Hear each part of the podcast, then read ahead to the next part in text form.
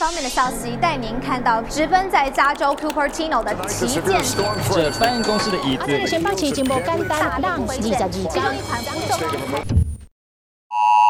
电力中断通知，因负载提升，供电能力不足，执行紧急分区轮流停电，勿搭电梯。电洽一九一一或台电官网查询。政治、趋势、外交、科技，每天的国际新闻，请听全球串联早安新闻。大家好，我是浩尔。Hello，大家好，我是小鹿。浩尔，你刚刚有听到就是我们简讯里面的声音提醒大家，哇，停电了，小心不要搭电梯。当时的回忆都回来了，就是在五月的时候突然停电的事情嘛。啊、突然很多人身边的人手机警报也都响起来，当时觉得很很突然吧，就那种感觉是好像小时候突然跳电停电的回忆都涌上心头，而且现在还有加上手机会及时的通知。我记忆是很深的，因为那个前后天气已经蛮热的，然后我记得我是晚上可能已经正准备要开始吃晚餐，然后忽然之间我的家里，然后从家里可能看出去的街道，我们家在台北市这边。整个街道的街景完全一夕之间完全的漆黑，我就想说这个感觉有点吓人，因为我记忆以来是没有说忽然之间说停就停。在五月的时候，其实台湾有发生两次的停电，分别在五月十三号跟五月十七号，中间也才不过隔了四天的时间，然后又发生这样子宣布快讯，各区分别停电等等，我就真的很好奇，台湾到底发生了什么事情？可是你不觉得很奇妙吗？我们现在在录音的是六月的时候，现在已经嗯陷入了一片疫情嘛，所以大家又待在家了。那个时候停电的时候还没有发生这么这么严重的情况，大家全部都要乖乖待在家。可是进展到现在，你不觉得大家好像又没有在讨论电力的问题了？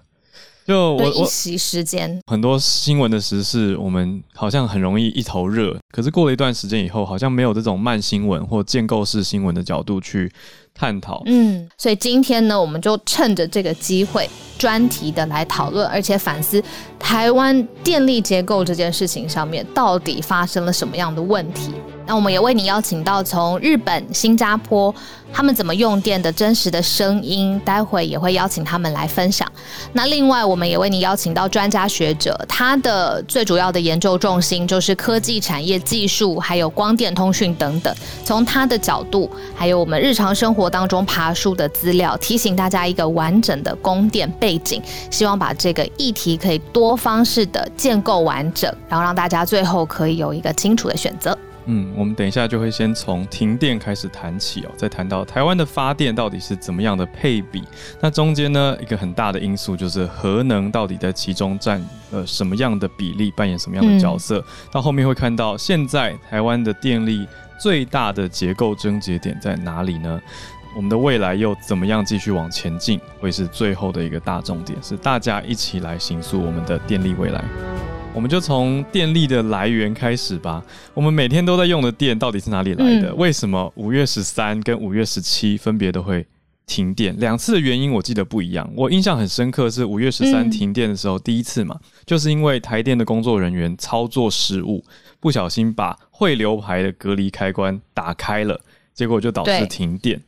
那更大的重点是，隔了几天之后呢，不是人为操作失误的问题。五月十七号的时候，是因为高雄的新达电厂这个燃煤的嗯电厂机组呢，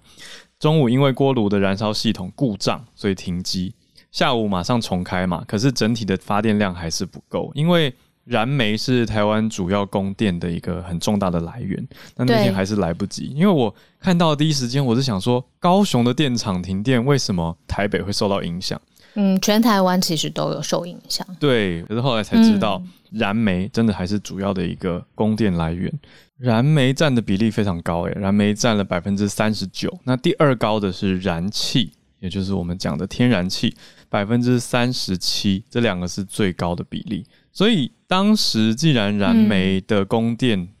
来不及，那为什么不启用燃气呢？所以表面上面看起来好像一组燃煤机组故障，这是一个单一的原因，但其实整个问题结构是复合的。就像浩尔刚才问说，那为什么不用燃气？其实我们找到的资料是，冬天会有空污的问题，那所以不用燃煤，那都在使用燃气。所以呢，其实当时五月份的时候，燃气是岁休的时间，让它好好休息，所以也没有办法立刻的来使用。复合的问题还有，当时你也可能会问。那太阳能呢？太阳能不是大家一直都有在发电嘛？但是其实你还记得吗？那个时候我们停电的时候是接近晚上的时候，我说我要吃晚餐了嘛。那个时候太阳下山了，电力储存能力又很差，所以其实根本没有办法足够的供应用电量。那还有水力发电啊？对，一直问。太阳能占百分之供电比例的大概百分之八，那水力是占比较少啦，百分之零点七，可是还是有一定的电力啊。看来阵子前前后后就缺水，也对，那个时候也是各大晶片厂其实也都在讲缺水的问题。那相对综合的因素啊，小杜你刚刚有讲到了嘛，就是那个时间大家都是准备回家要吃饭了，然后在家的人也多，大家可能冷气开了，准备要晚餐啊、看电视啊，用电其实家庭用电也是提升的，而且当时的经济景气其实也还不错，所以很多的工厂也都在大量的用电，我想这个也是一个很大的因素。所以综合在一起，那天傍晚就是来不及补足电力，所以才造成了停电。那既然这样讲下来，我们刚刚已经也拼凑出大致台湾电力的来源了。我们这边计算了一下，台湾的电力供应比例不是一个确切的数字，是一个平均的占比。刚刚说到嘛，燃煤占百分之三十九，燃气占百分之三十七，再来第三多的才是核能。占百分之十，第四多的是太阳能，占百分之八，再来第五的的是燃油，占百分之二，其他的绿能啊、水力啊、风力啊这些占比都相对比较低。但是其实这个比例不是一直都是这个样子的，在之前其实台湾最高的发电比例的组成前两名是燃煤加上核能，所以我看到这个资料的时候我就很好奇，那核能现在的发电比例变得这么低，而且还从机载电力当中抽离了，机载电力我们讲的是一个基本的负载电力，嗯，那为什么会变成现在这个样子？有没有什么原因？跟二零一一年日本三一一大地震造成的福岛核灾有很大的原因哦。那个时候本来啦，本来就有反核的声量了，可是当时因为福岛的核灾非常的重大。反核的声浪也变得更加的剧烈。那到了二零一四年国民党执政的时候，反核声浪呢来到了最高点哦，核四进入封存期，就封三年。在三年过后，来到了二零一七年是民进党执政，这个时候行政院就说绝对不会重启核四。二零一九年的时候呢，让核一厂退役。但说退役也不是真正的退役啦，因为我们知道这个燃料棒其实到现在也还在延宕处理方案到底是什么嘛，就是大家都还没有什么定论。所以综合来说，从一一年一直到现在，刚好也过了十年了。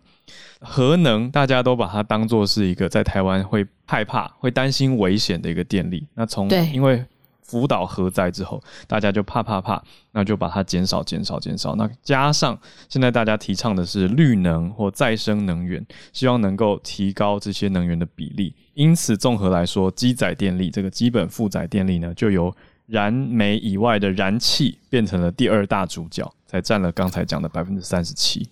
哦，原来是这样。那我们既然来专心讨论核能的角色，那我就有想到，就是说三一一福岛核灾带领了台湾的这个废核的声量，我就很好奇，台湾也是在地震带，日本又是我们这么好的邻居跟好朋友，那他们现在怎么思考核能这件事情？接下来日本的发电结构是怎么发展？其实很惊人呢，因为本来。照这个概念，我们推下来会觉得日本在三一一福岛核灾之后，应该会减少核能吧？那当时在日本的确是大家也有这样的讨论。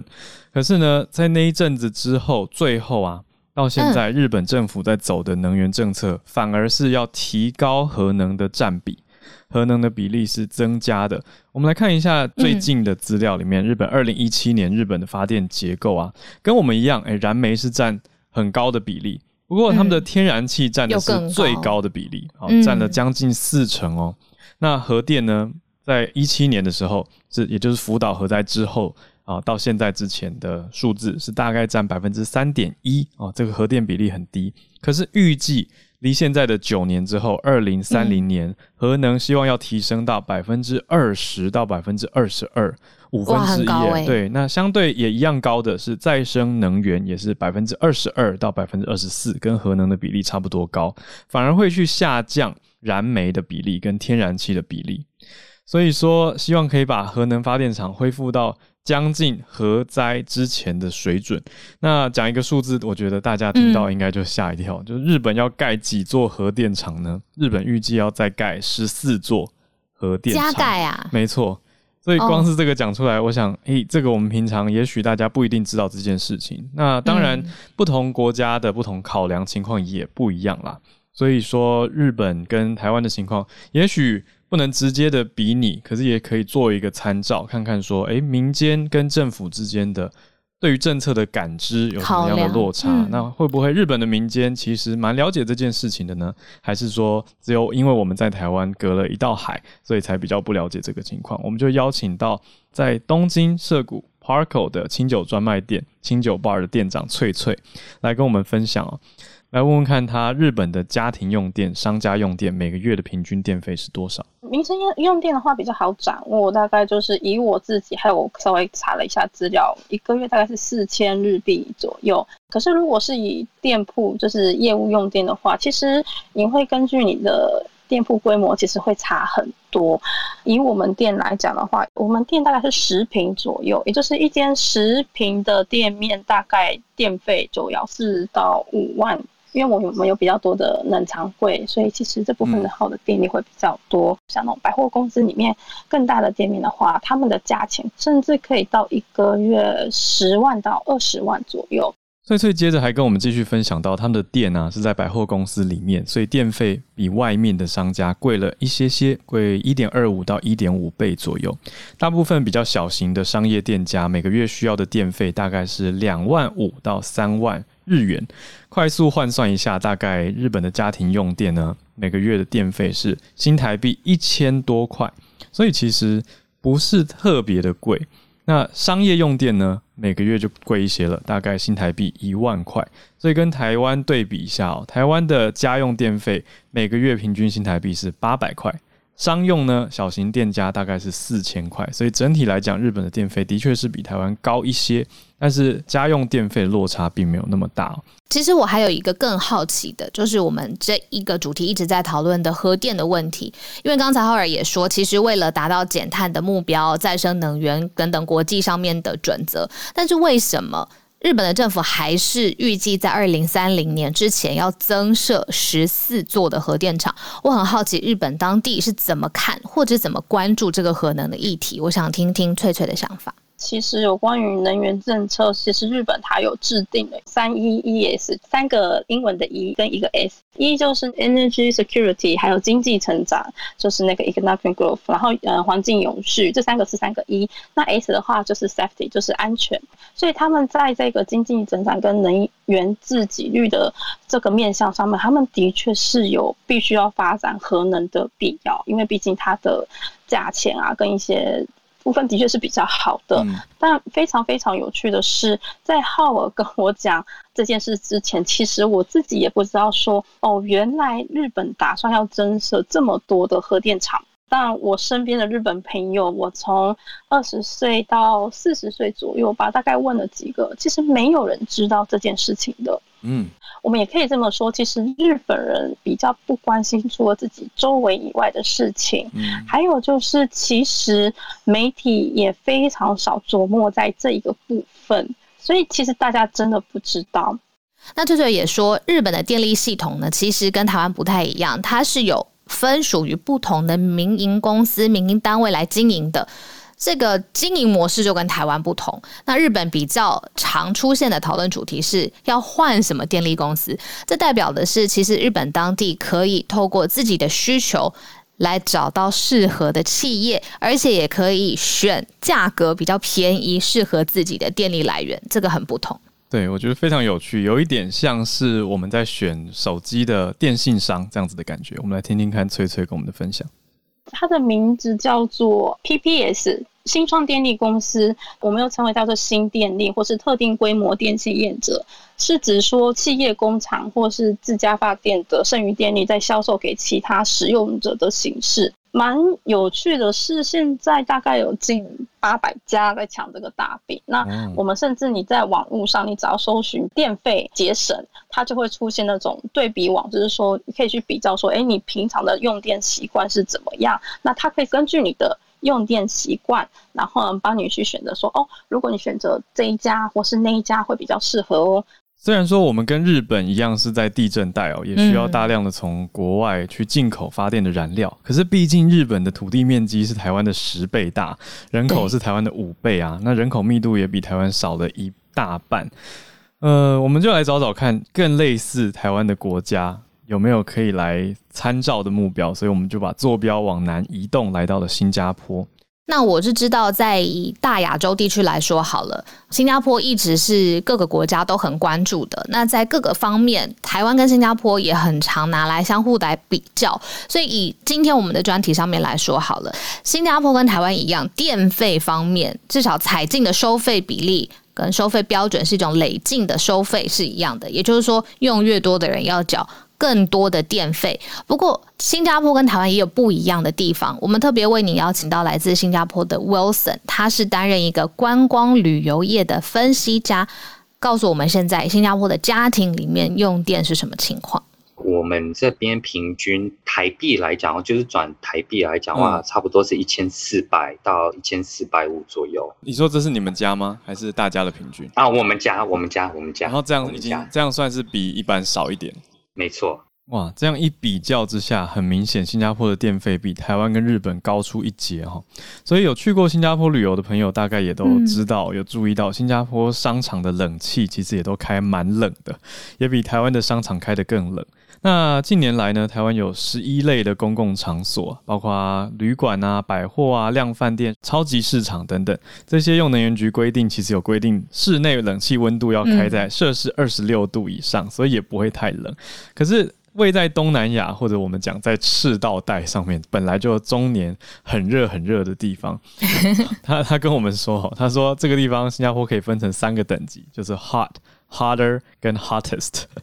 这个地方很热，最热。对，就是只有热的三个等级而已，没有冷的时候。那他们是怎么样用冷气的？我们也来听听看。在新加坡，我们对于有空调这个部分是真的是理所当然。可是，在所有的讨论当中呢，其他东南亚的 respondent 就是受询者，他们其实就是有反映说，他们可能就会改成一些可能比较省电的电器，像是电风扇啊，还是就是不要开空调。可是新加坡是会是选择就是尽可能的找最先进的科技来确保空调可以省更多的电力。我们对于冷这个部分哦，跟可能其他人不一样，就是当我们觉得冷的时候，我们需要是有冷风吹，而不是在整个气温的环境下觉得冷。那我们这边是要确保说空调有在吹，那我们会觉得是冷。即使说现在室内已经达到了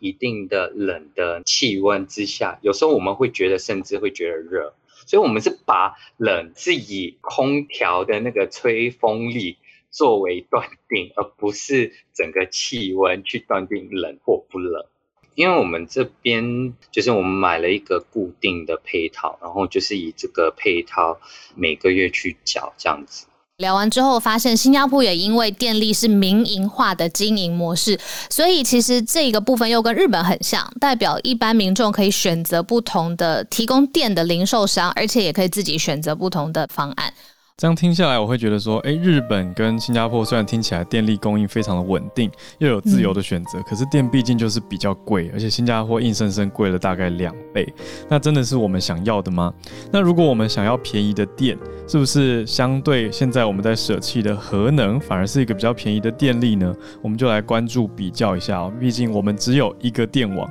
那这个电网其实又是在一个民主国家，是由大家一起来决定的。我们面临的几个选项，其实就会。攸关到大家接下来希望整个电网的分配会往哪一种能源的选项去前进去脉动。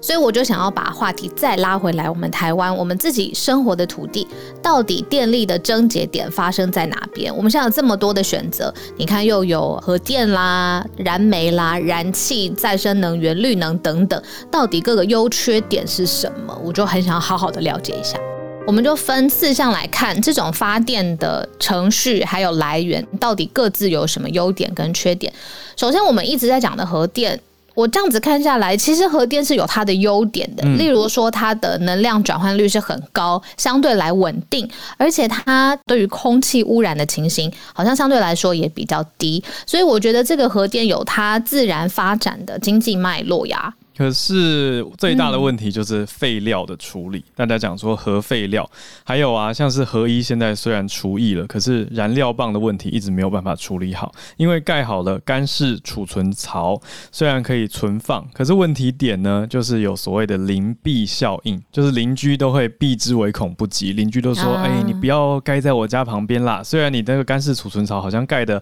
很稳，可是我不确定燃料棒放进去会不会有什么外泄，或者是如果又发生什么。什么天灾，或者又发生什么地震，会不会有什么意外的情况传出？那我是不是就立刻变成受灾户？所以这种核废料的处理，其实一直也是很大的问题。那也讲到说，核二厂其实一号机也是预计要在年底除役了。那现在燃料池已经满了，预计运转到六月。那我们就说是最近嘛，六月底。可是呢，燃料棒没有办法运出去啊，因为干式储存槽大家都不愿意接受。所以没有办法更新燃料池的燃料棒发电的话呢，其实相对就是提早除役的意思。所以这个是核电的优点跟缺点的比较。好，那既然大家对于核电有疑虑，那我们看看燃煤好了。嗯，那我在看这些燃煤的资料，觉得哇，之前也是一个很大的占比的时候，我就觉得一定有原因。我就发现燃煤的成本很低，那我们干脆选燃煤好了，让它大量的发展发展起来。然后空气就烂掉了，这是最大的问题。因为其实每次燃煤电厂只要大量的供电哈，大量去燃煤的时候呢，空气中的品质马上就下降了下来，所以空污的伤害是最大的问题点。那大家只要看到空气变烂，又开始骂。所以呢，它可以是一个比例的运用，可是又不可以是占比过高。我觉得这样讲回来，又可以理解哦，为什么日本要逐渐的降低燃煤的比例。好，那比如说我也在意我的空气品质，那我选择相较燃煤空污比较低的，就燃气喽。你看它的碳排也比较低，空污也偏低，就是相对燃煤来说，那大量的来发展燃气好了。那就比较贵，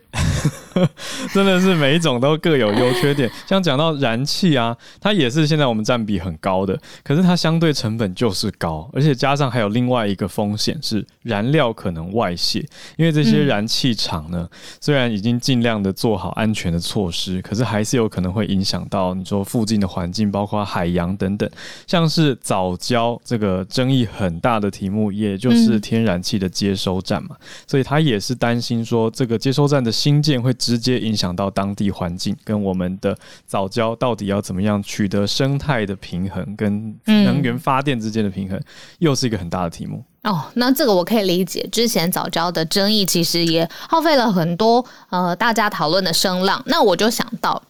最潮最潮的就是可能现在美国拜登政府在上任之前，甚至竞选的时候就一直提的，我们要用绿能或再生能源，让它变成一个全球的产业，而且也符合欧盟现在各式各样的标准。那最好了，不是吗？它污染又很低，而且它又没有刚才我们看到的这些各种燃料上面的耗费。再生能源跟绿能最好了。马上就想到太阳下山以后怎么办？因为再生能源很大的点就不是二十四小时供应的，包括我们讲到的太阳能啊、风能啊，还有水力发电，这些都是很看天吃饭的。所以如果天然条件没有达到的时候，或者当天的天候状况不稳定的时候，供电的稳定度也就大大的跟着摆荡。加上成本其实也是非常昂贵的，像是最近在盖的离岸风电啊，这些在海洋中。间盖子这些运输管线，其实也都是非常昂贵，而且需要大量的国外资源跟技术的涌入。所以呢，这个供电一切就是要看天，那再加上它的成本也不低，所以这些都是它背后潜藏的问题。那你看，我们已经盘点了四种，比如说核电、燃煤、燃气跟再生能源都有各自的优缺点。那到底这个四个排列组合，我们可以选吗？或者怎么样的选才最适合？中间真的是会碰到产业上面的问题，因为不止我们用电嘛，其实台湾很重要的电量是给工厂、还有研发型、技术型的单位，而且他们可能供货是要跟全世界的产业链连接在一起的。那这个问题呢，我就想到我们要来请教一位专家，台湾绿能接下来的发展，或者是怎么样跟上国际的脚步，我们有为您邀请到知识力科技股份有限公司的执行长屈建仲，他是台大电机工程的博士，他的专业呢就是在科技产业技术、光电通讯还有生物能源这几类，邀请他，希望来帮我们说明一下接下来台湾绿能还有再生能源的发展方向。再生能源确实是我们必须发展的方向，好，嗯，所以政府呃投入这个领域是对的，只是说呢，它的成本比较高，必须靠政府来补助扶持。第二个是它的稳定性不够哦，所以必须要配合传统的能源取长补短，那这样呢才能够提供足够的电力来给我们使用。以太阳能，我刚刚就想到一个数据，就是台湾中南部的土地面积比较大，每一年的这个日照时数有两千个小时，太阳能发电量可能也已经比十年之前成长了很多。为什么到现在还是没有办法很充足的把太阳能直接大量的转换成电力？第一个就是，虽然我们十年来啊，太阳能的发电量增加了八百倍，但是呢，实际上呢，它占我们整个台湾的用电量还是一小部分而已。中南部我觉得还蛮适合发展太阳能，是因为日照的时间长，哦，不像北部常常会下雨。但是问题是，它这个八百倍的发电量也只占了台湾总体需求量的一小部分而已。第二个原因是太阳能不稳定。就像我们说的，白天有，但是晚上没有日照怎么办？嗯，所以呢，业界现在都在开发所谓的储能系统，也就是你要在白天把产生的电储存起来，那么这个时候晚上才能够持续的供电。不过呢，这种能源大型的储存系统呢，其实它也有非常多技术上的困难。目前呢，业界比较有被提到用的就是锂电池哦，但是锂电池呃，如果是大型的锂电池呢，其实它有风险，因为锂电池安全性比较有问题。呃，我相信你有听过电动车会燃烧啊，会起火的这种问题，锂这个化合物比较危险。那除了这个之外呢，也有人提到这种燃料电池。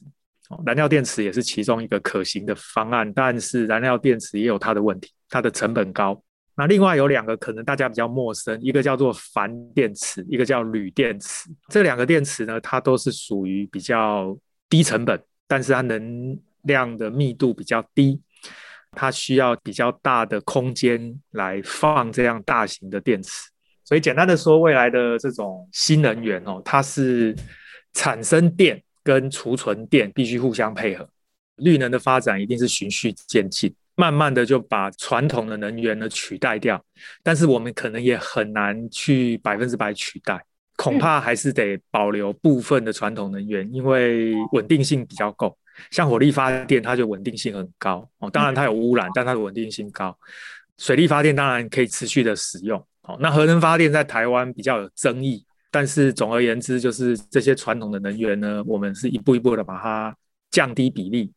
从刚才博士的分享，我们终于了解到发电比例是一个很重要的事情。那从蔡政府上任之后呢，提出了二零二五的能源配比目标嘛，其实也是跟着国际的趋势在走。那我们到底应该要用什么样的心态去面对、去想呢？如果把所有的电力来源都摊在桌面上面好好比一比，其实每个选项都有它自己的机会成本。但是问题就是现在每一个电力来源选项的机会成本，它是没有办法真的排序的，好像说这个就是第一名，这个是第二名，因为每个人他自己的价值观跟心理的权重都不一样嘛。当然也因为各位所居住的地方所在的环境跟条件，也许说不定各位也是工厂的企业主等等，你必须要选择能源的想法就跟一般大众也许很不一样。但更重要的重点事情是有了理解，我们再去看各种公投或是各种立场，总得先了解之后再做出选择。这才是民主社会，大家一起来做 informed decision，是有知识背景判断之下。被告知的选择，而不是一个盲目的追求、盲目的选择。我觉得不论大家的选择是什么，大家都要记得，我们是为了大家一起美好的未来来团结走下去，而不是为了彼此的争斗，为了彼此谁对谁错。那我想，有了这样子的结论，有了这样子的想法，大家就会做出更好的选择。谢谢大家一起陪伴，那我们也持续的为大家梳理更多的重点议题，希望还可以有你参与到我们节目当中。感谢你的收听，我们下次空中再见，拜拜。